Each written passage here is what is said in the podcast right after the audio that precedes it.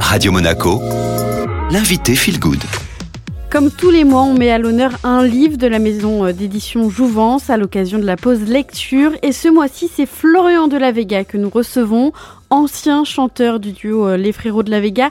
Il a sorti euh, son livre fin octobre intitulé Sur le chemin des rêves. Bonjour Florian. Bonjour, bonjour. Alors le public vous connaît en tant que chanteur. Comment avez-vous eu l'idée d'écrire ce livre? Ben, En fait, euh, quand j'ai arrêté l'aventure des frérots de la Vega, penser à écrire ce livre, c'était un petit peu l'envie que j'avais à ce moment-là. Euh, et j'ai mis beaucoup de temps avant de réussir à vraiment le faire parce que j'avais pas mal de peur, pas mal de crainte.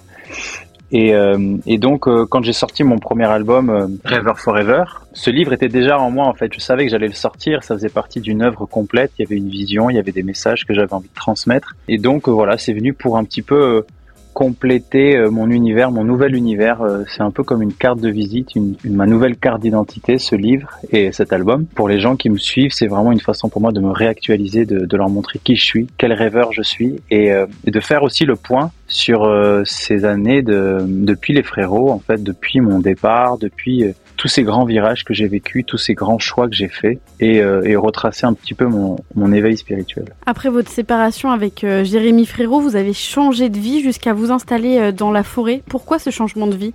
Bah, à ce moment-là, on est euh, on est quand même euh, en pleine euh, en pleine folie. On vit un grand succès. On est dans une dans une ouais dans une folie médiatique, dans un rythme qui est effréné. Et moi, à ce moment-là, je m'éveille à moi-même et je commence à me poser des questions existentielles. En fait, je commence à me poser la question de qui je suis, qu'est-ce que je fais sur Terre, quelles sont euh, les raisons de, de, ma, de ma vie Est-ce que est-ce que c'est ça que je dois être, euh, c'est-à-dire un, produit un peu commercial qui, qui va là où on lui demande d'aller, qui répond euh, aux appels, qui sourit quand on lui demande de sourire? Et c'est vrai que j'avais beaucoup de mal à ce moment-là à être à l'aise et heureux dans cette situation alors que alors qu'on vivait une aventure incroyable et que j'adorais ce que je faisais. Seulement j'avais vraiment besoin d'avoir des réponses à ces questions.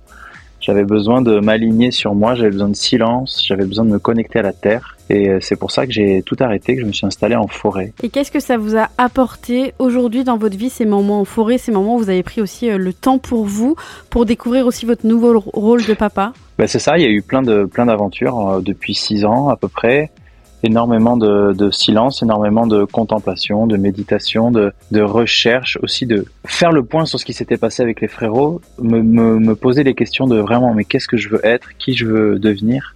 Est-ce que je, vraiment je veux être chanteur? Est-ce qu'il n'y a pas autre chose? Donc ça a été un long processus euh, d'éveil. Je suis connecté à la terre, j'ai appris à cultiver, j'ai construit un lieu, je suis devenu papa. J'ai passé énormément de temps euh, éloigné du monde, donc beaucoup de solitude, et euh, ça m'a permis de aujourd'hui d'être, de savoir où je veux aller justement. Et ce livre est, en fait partie de la direction.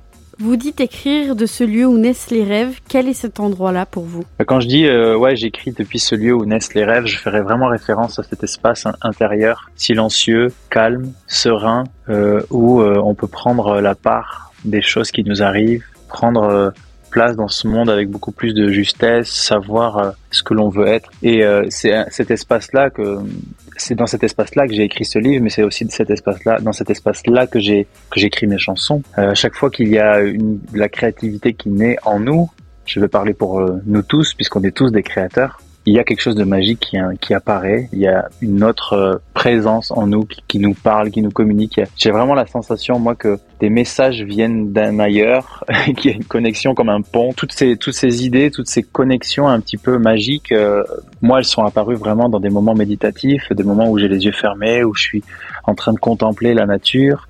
Et d'un coup, euh, comme si une partie de moi se détachait et euh, faisait apparaître des idées, des images, des poèmes, des envies et des visions même parfois. C'était très visuel ce que je ressentais, ce que je voyais c'est de là qu'est née donc cette envie de, de, les poser sur papier, de les écrire et de, et de créer une petite histoire quoi sur le chemin des rêves. Et qu'est-ce que vous voulez transmettre à travers ce livre? En fait, quand j'ai arrêté l'aventure des frérots de la Vega, je me rends compte que j'avais envie de changer le monde je considérais que la place que, que j'avais euh, en étant à la télé, en étant dans des grandes majors, en étant dans le monde capitaliste n'était pas le bon. Et donc je suis parti vraiment avec cette envie de je vais changer le monde à ma façon, comme un petit colibri, je vais œuvrer dans l'ombre, je vais cultiver la terre, je vais faire ma part. Et donc euh, ça a été un processus qui, qui, qui m'a fait euh, qui me fait changer à chaque fois de direction.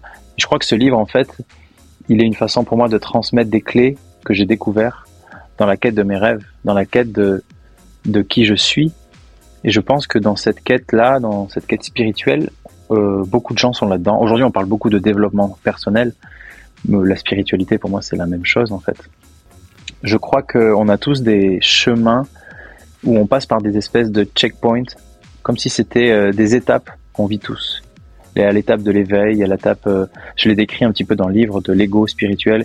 Et j'avais envie de retracer tout ça pour déjà d'une part me les rappeler, ne jamais oublier que ce chemin est infini, que ce chemin euh, est une évolution constante et qu'on on n'arrive jamais à la fin de cet euh, éveil spirituel. Et clairement, j'avais envie aussi de transmettre pour que on se connecte entre nous, entre entre rêveurs, entre rêveuses, et que, et que ensemble, depuis notre reprogrammation intérieure, depuis notre connexion à nous-mêmes, on puisse changer le monde. Parce qu'il n'y a que de cette façon qu'on change le monde. C'est uniquement en se connectant à soi, en allant en profondeur, en sachant bien qui on est, qui on n'est pas, et que comme ça qu'on change les choses. Une interview à réécouter en podcast sur Ocha, Spotify ou encore euh, Deezer en recherchant Radio Monaco Feel Good.